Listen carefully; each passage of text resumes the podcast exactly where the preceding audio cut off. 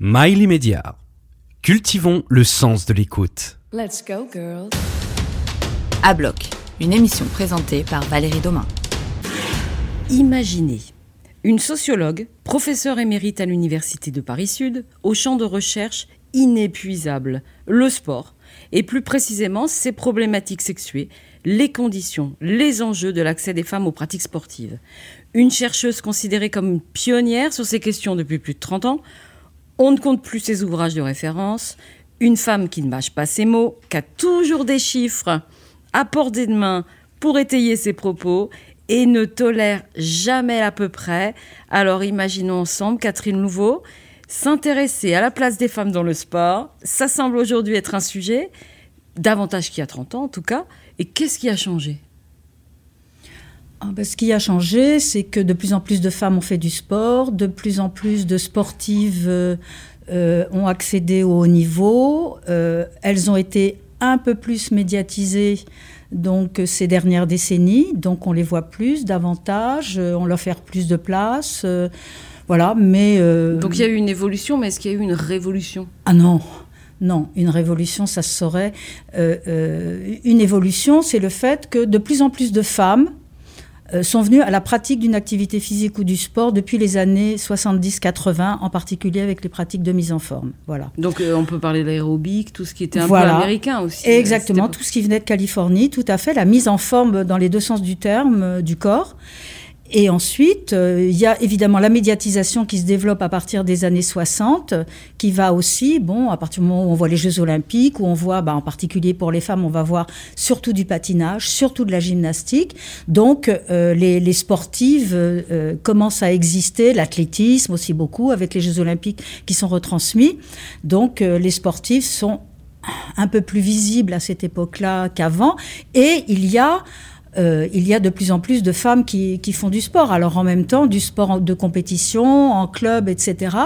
Euh, elles sont beaucoup moins que les hommes. Quoi. Il, y a que, il y a à peine 38% de femmes aujourd'hui parmi les licenciés dans les fédérations sportives et encore moins dans les fédérations olympiques. 25%, 25-28% de femmes. mais comment on explique ça? Parce que donc c'est une différence avec les hommes aussi. C'est une très grande différence puisque euh, les, les, hommes font de la compétition euh, beaucoup plus que les femmes.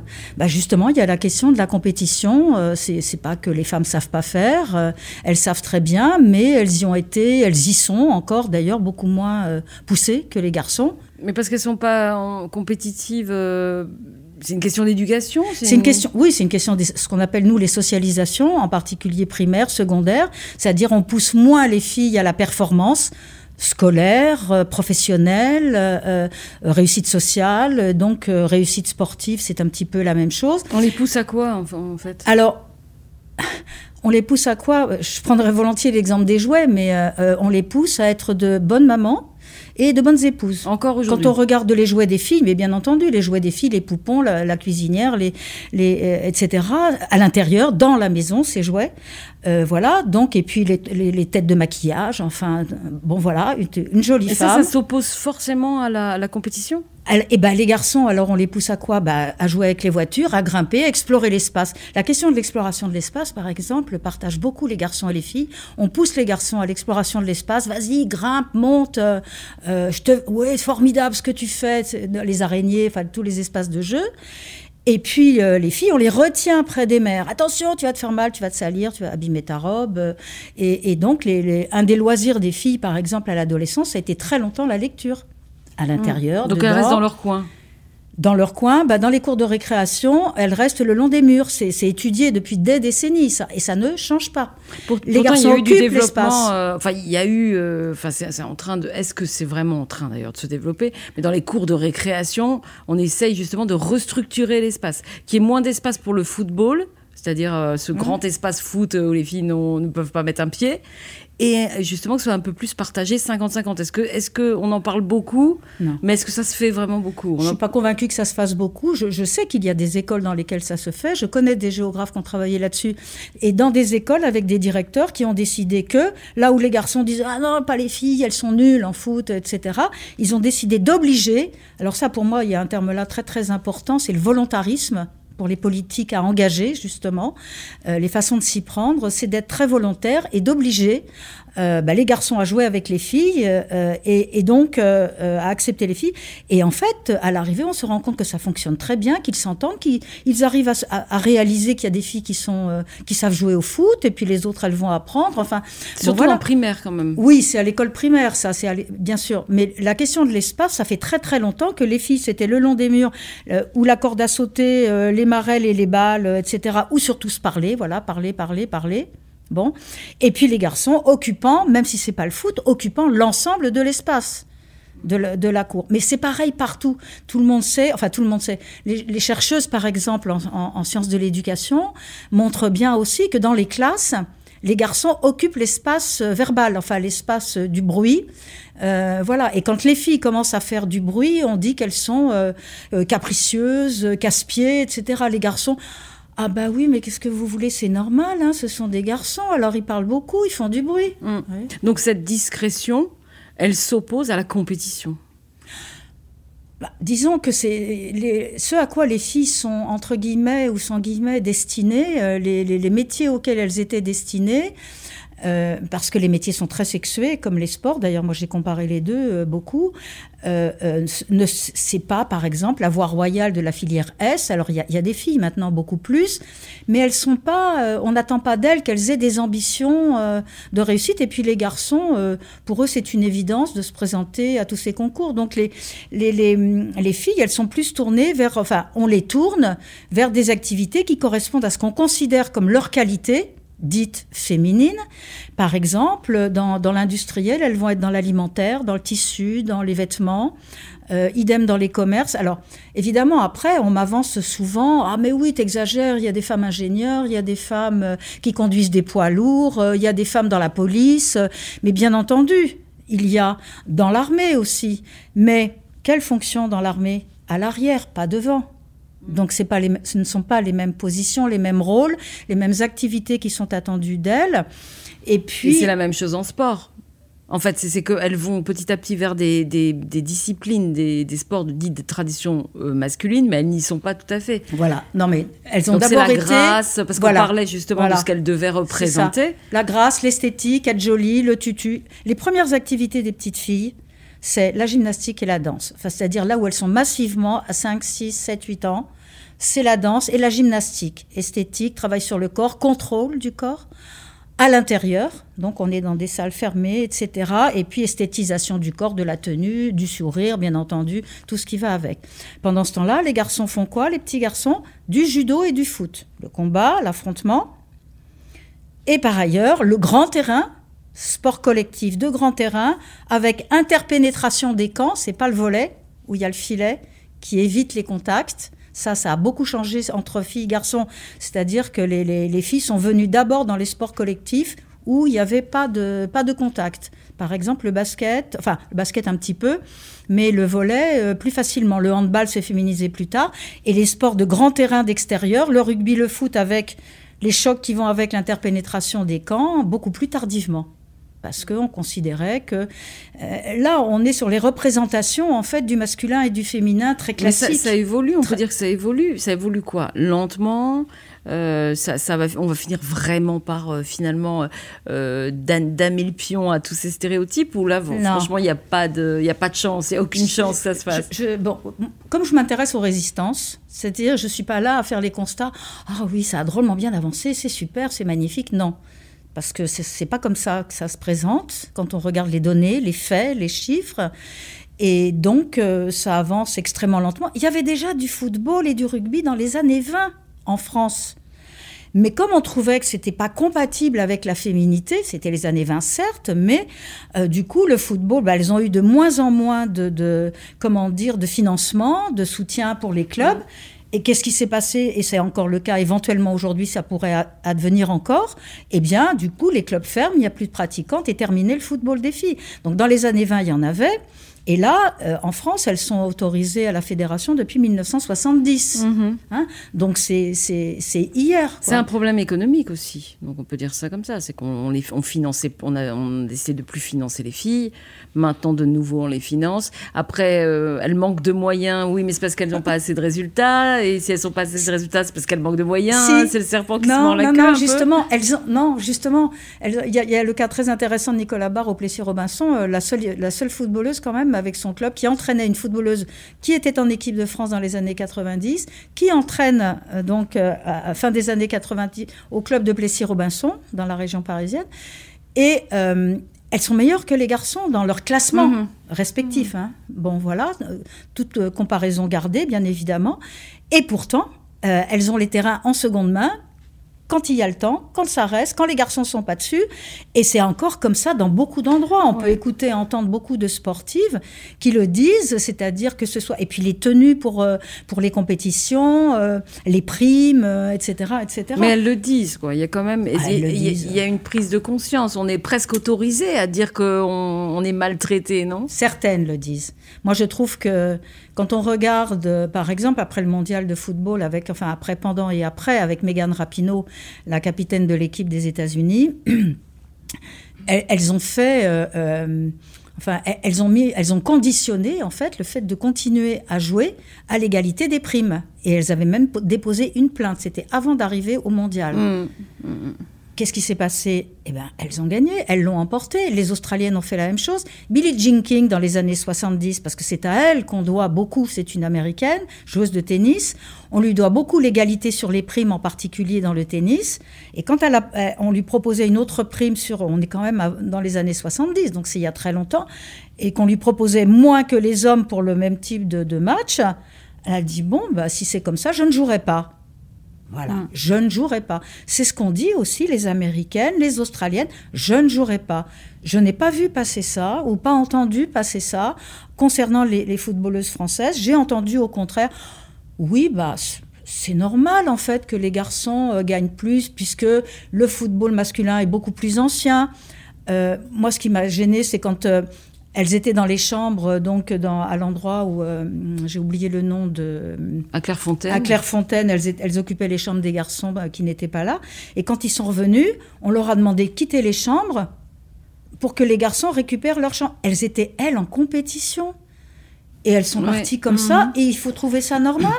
Ah non, moi, je, ça m'a énervé. Ça veut dire qu'il n'y a pas de joueuses engagées en France? Il n'y a pas de Megan Rapinoe en France? Ben, là, je pense qu'elle manque. Je pense qu'elle manque. euh, Il y a des femmes qui, qui, euh, euh, qui comment dire, enfin, se rebiffent, ce n'est pas exactement le terme, qui soulignent les inégalités. Il y en a quelques-unes. Euh, c'est pas forcément dans le football ou le rugby euh, ou autre. Et euh, euh, enfin dans les sports dits masculins, quoi, historiquement masculins, parce que c'est ça la question.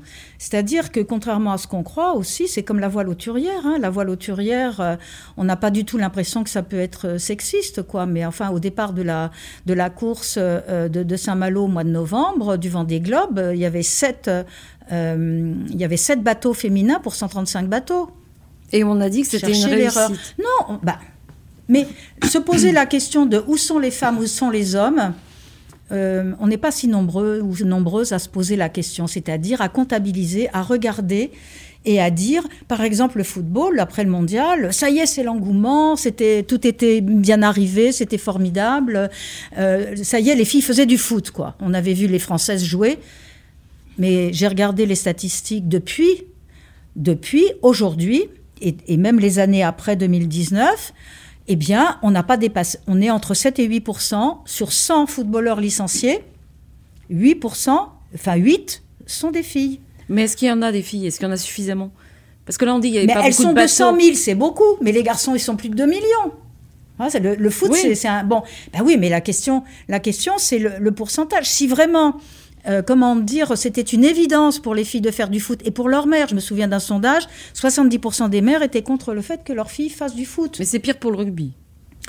Oh, pire, je ne sais pas, mais j'entends encore tellement, encore ce matin, une, une, une, app- enfin, une apprentie, une, une étudiante en journalisme euh, dans, dans le sport euh, euh, avec qui je parlais, elle me dit oui, oui, mais on entend encore des choses euh, comme ça sur le fait qu'elles ne sont pas à leur place.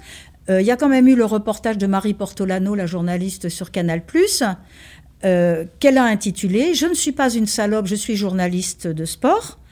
Et elle m'a montré, quand on avait fait tourner l'émission, enfin bon, elle m'a montré les SMS qu'elle recevait sur son téléphone. Et en effet, elle était injuriée, traitée de salope parce qu'elle commentait du football. Mais est-ce qu'elle et ça existe encore Bien sûr, mais on me le confirme. bien sûr. Après, euh, bon, qu'il y ait des injures des, des, hommes, bien entendu. Euh, moi aussi, la, la, question qui que je me pose, c'est justement l'attitude des femmes aujourd'hui. Beaucoup considèrent que euh, justement une femme ne doit pas faire de rugby, donc ah de femme à femme. Ça veut dire que ah les, les, femmes se mettent des freins elles-mêmes. Donc parce que l'image d'une femme, c'est pas une femme qui fait du rugby, c'est pas une femme qui fait de l'haltérophilie. Une femme musclée, c'est pas une femme. Bah et, et, les femmes disent ça. C'est ça. C'est ça. Il y, a, eh ben, il y, a, des femmes que ça arrange d'être dans la position de l'homme qui les, enfin, avec des hommes qui les protègent, qui sont grands, forts, costauds euh, et qui vont les protéger. moi, quand on me dit ça, je dis comment ça a besoin d'être protégé?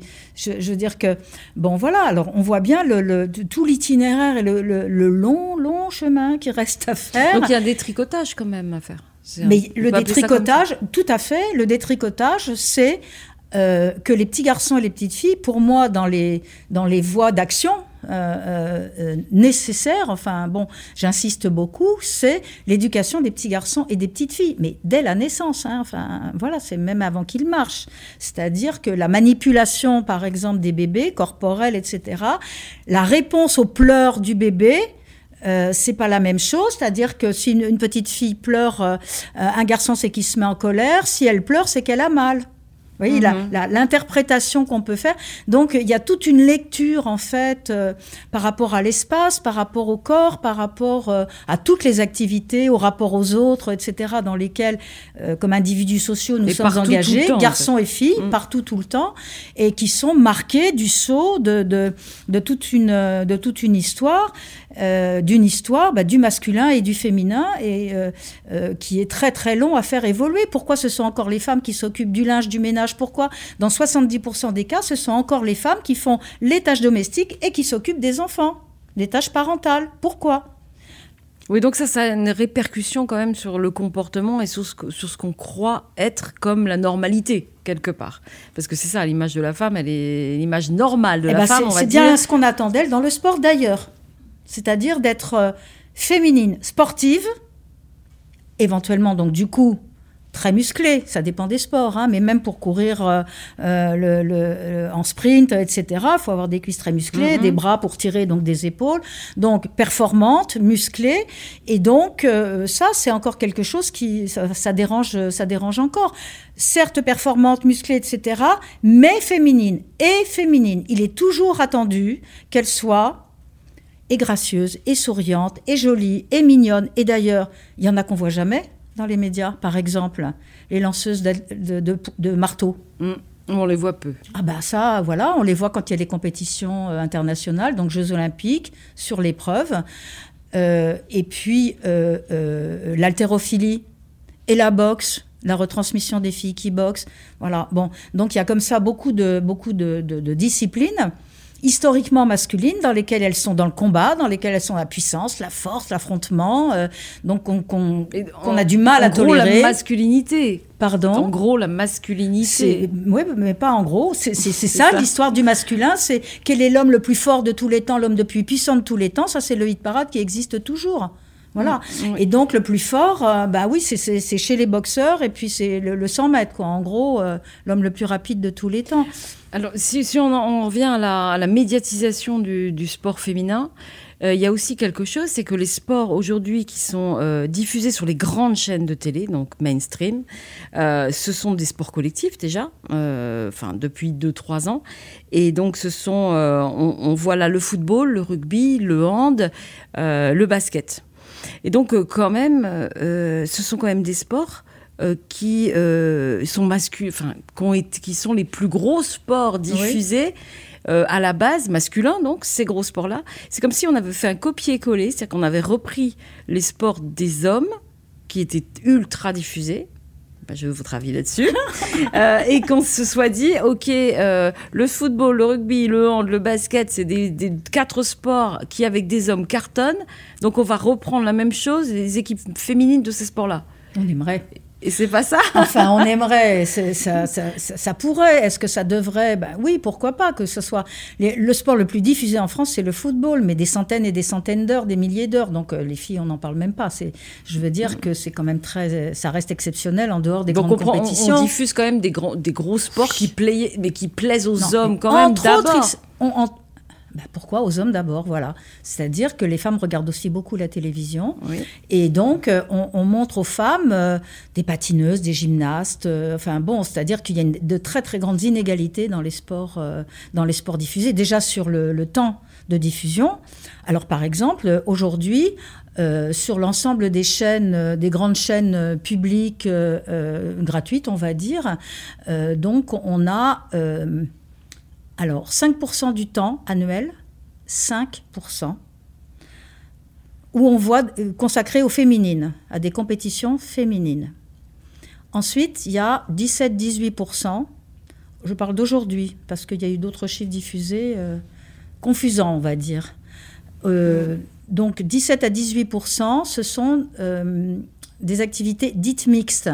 Alors, ce qui est mixte, c'est par exemple quand on va voir du patin à glace avec des couples, c'est mixte. Quand, de l'athlétisme, c'est mixte. Donc, quand on voit euh, et des hommes et des femmes dans des compétitions. Hein. et donc, du coup, qu'est-ce qui reste? Eh bien, il reste dans 78% des cas, eh ben, ce sont des hommes qu'on voit. Donc, moi, je veux bien qu'on parle de progrès, mais moi, je, je dis qu'on euh, est quand même dans une euh, donc euh, voilà, une sous-représentation des femmes et que ça n'avance pas aussi vite qu'on le dit ou qu'on le croit.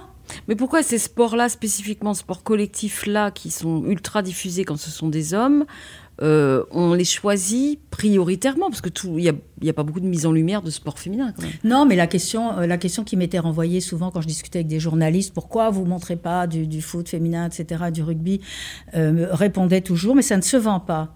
La question de la vente, ce sont les minutes de publicité autour des compétitions. Mm. Voilà. Donc, euh, à un moment donné, et c'est bien ça d'ailleurs qui fait que le sport euh, féminin peut ou pas, enfin, que les femmes euh, dans la compétition, etc., ça peut ou pas se développer, comme l'histoire de la navigatrice, là, c'est-à-dire les sponsors doivent suivre. Clarisse Kramer, qui, qui donc n'a pas pu faire le, le Vendée Globe avec Banque Populaire, parce, que Banque Populaire a décidé de, la lâcher. Oui, parce qu'il lui manquait des compétitions, par rapport au résultat final. Parce qu'elle était enceinte, elle avait été enceinte, elle n'a pas pu faire toutes voilà, ses courses. Voilà, et elle avait accouché. Et s'il y avait eu des hommes blessés, qu'est-ce qu'ils auraient fait? Parce qu'une blessure, ça prend un temps éventuellement de durée de, euh, de, maternité, quoi. Alors, bon, voilà. Je, crois que je suis la seule à poser la question comme ça. Enfin, j'ai entendu personne le dire. Mais c'est pareil, c'est des mois un arrêt pour une, pour une blessure. Alors on leur enlève leur paye, on, décide qu'on ne peut plus les financer. Donc en fait, la, grossesse particulièrement, c'est un des sujets de discrimination quelque part, la maternité, euh, concernant les, les, bah, je, vais le dire plus gentiment, pour une fois. je vais dire, c'est un impensé du monde du sport que euh, le sport, c'est pas que les hommes. La première fois que j'ai fait des cours avec les étudiants en introduisant justement cette question historique de la différence des sexes, je leur ai dit on vous a fait l'histoire du sport, vous allez voir, avec les hommes et les femmes, c'est plus du tout la même histoire. Bah oui, ce n'est plus du tout la même histoire que l'on peut faire du sport. Mais on a l'impression de se réveiller un peu, c'est-à-dire que d'un seul coup, on se rend compte que les femmes sont des femmes, qu'elles ont des spécificités et qu'il faut, en, il faut en tenir compte. Oui. Et il y a eu euh, le, là la semaine dernière l'organisation de l'Ultra Trail du Mont Blanc qui qui vient de, de donc de, de, créer une politique grossesse hein, euh, suite à justement euh, des, des, plaintes d'une coureuse qui s'appelle Sophie Power et qui pour cause de grossesse s'était vue refuser des participations mais surtout le remboursement de la participation. Il n'y a pas de report. Et donc, euh, depuis 2012, elle se bat. Et là, nous sommes donc en 2023. Et enfin, ça y est, la plus grosse organisation d'Ultra Trail décide qu'il y aura une politique grossesse. Et ce qui est intéressant, c'est que cette politique grossesse, elle dit si vous pouvez pas, euh, vous êtes enceinte, euh, voilà, ou vous adoptez aussi, vous avez des reports possibles de 5 ans ou remboursement total. Et ça vaut aussi pour les compagnes et compagnons. Donc en fait, cette politique grossesse, elle pense aussi aux maris, aux hommes, etc., s'ils veulent rester avec bébé et donc pas, pas pouvoir... Oui, enfin c'est la politique nationale. Hein. Donc voilà. mais en fait, on a l'impression que d'un seul coup, euh, on développe une politique grossesse petit à petit, parce que c'est ce qui se passe. Tout à l'heure, on parlait de championnes engagées. Les seules championnes qui sont vraiment engagées aujourd'hui, c'est bien Clarisse Hbenienou, Cléopâtre Darle sur le sujet de la maternité. Non, il y en, a eu d'autres avant. Il y en a eu d'autres avant. J'ai connu une handballeuse de Nantes, justement. Elles avaient été testées sans qu'on leur dise. Ça, c'était grave à la fédération de handball sur euh, l'indicateur de grossesse, enfin dans les examens de sang. D'accord. Et c'était légalement interdit. Donc la fédération de handball a été une des premières à installer un système justement pour la possibilité pour les handballeuses dans les équipes euh, professionnelles, on va dire, nationales, de, de, pouvoir, euh, de pouvoir être enceinte. Alors évidemment, on voit bien dès qu'un autre fait, entre guillemets, sort, d'un seul coup, tout le monde va s'y mettre. Et d'ailleurs, ça, va se légaliser. Exactement. J'ai jamais vu quelque chose aller aussi vite, mais parce que là, elle se mobilise, euh, je dirais, plus que sur d'autres euh, sur d'autres choses, plus que sur le les, que sur les primes, plus que sur les conditions d'entraînement, de, de, déplacement, etc. dans leur club. Enfin, euh, bon, donc ça c'est le gros sujet du moment. Bah, Est-ce qu'on peut dire que c'est parce que c'est un sujet euh, tendance, ou en tout cas, euh, il est politiquement incorrect aujourd'hui de ne plus justement traiter la grossesse des sportifs. Parce qu'aujourd'hui, ça y est, ça, on peut dire que c'est fait. Oui, enfin, non, c'est pas fait. Non, non, moi j'attends de voir tous les règlements euh, installés dans les, dans les différentes fédérations, parce que de beaucoup de choses, on dit, bon, ça y est, c'est fait, c'est vu. C'est comme la, médiatisation euh, des sports, des grandes compétitions internationales. Et puis, en fait, ça dort, personne s'en occupe. donc, moi, tant que c'est pas fait, je je doute. Mais qu'est-ce qu'on, quel, quel, effort en fait il faut déployer aujourd'hui, ou en tout cas s'il y a des priorités dans la place des femmes dans le sport, quel effort on doit déployer et est-ce que véritablement il y a des solutions qui fonctionnent? Bah, déjà médiatiser, c'est très important parce que euh, c'est la question des modèles, c'est-à-dire ça propose des modèles.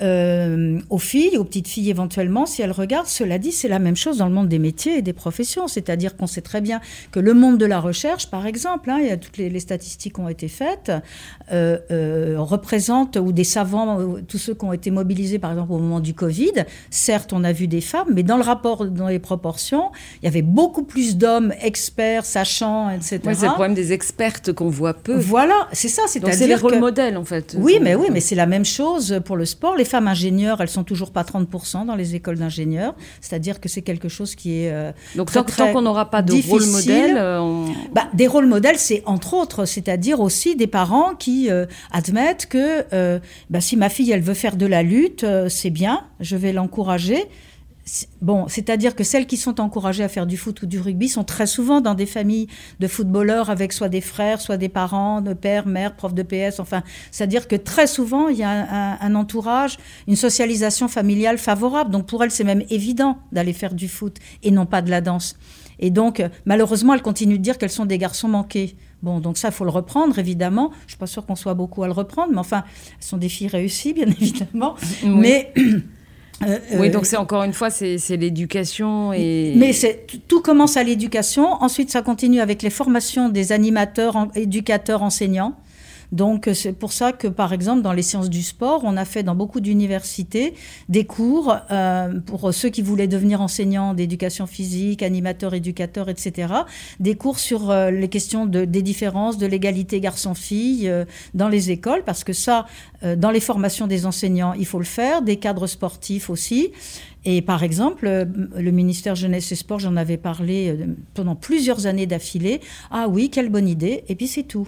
Donc c'est encore un, sujet aussi, c'est euh, les formations, l'éducation. En, fait, là, on a parlé d'énormément de choses. On se rend compte que c'est vrai que ça, va, ça doit se déployer partout. Mais il faudrait. Et, Mais bon, ça va demander du temps, c'est ça Ça en fait, demande, ça demande beaucoup trop de temps. Pourquoi? Bah Pourquoi? Je ne sais pas. C'est-à-dire que euh, pourquoi aujourd'hui, euh, il n'y a pas plus de, de revendications à la fois des sportifs, du milieu sportif, parce que le fait de la médiatisation du, du, football dans, enfin sur une chaîne euh, en, prime time, donc 2011. Euh, ça a été le fait euh, d'une association féministe Femmes Solidaires. Et avec Femmes Solidaires, et j'étais associée à cette action-là, sur pas de filles hors jeu, elles avaient appelé ça. Et il y, avait aussi le fait de l'obligation d'appliquer le décret de 2004, qui est de retransmettre dans toutes les chaînes publiques toutes les compétitions et des femmes et des hommes. Et il y avait un engagement, on l'a resigné en 2017, en 2016, Donc on a remis pression avec Ça ne euh, fonctionne pas. un sénateur. Oui, avec un sénateur pour que euh, voilà le monde sportif ne bouge pas, les sportifs n'ont pas bougé, les médias n'ont pas bougé. C'est-à-dire qu'on sait bien que c'est pas les fédérations qui encouragent euh, la médiatisation, par exemple, du football féminin ou, ou Mhm. autre, et que, euh, Donc, donc, et ça fait, dure. Donc il y a encore du taf, comme, comme on dit. Il y a du boulot. Elles ont peur Catherine du mot féministe, Et on, voilà. et on n'est pas prêt de- d'arrêter de, vous entendre. J'espère. on pourrait en dire des choses. Merci beaucoup, euh, Catherine Nouveau, de Avec votre plaisir. participation. Et moi, je vous retrouve la semaine prochaine pour un nouveau podcast à bloc. Let's go, girls.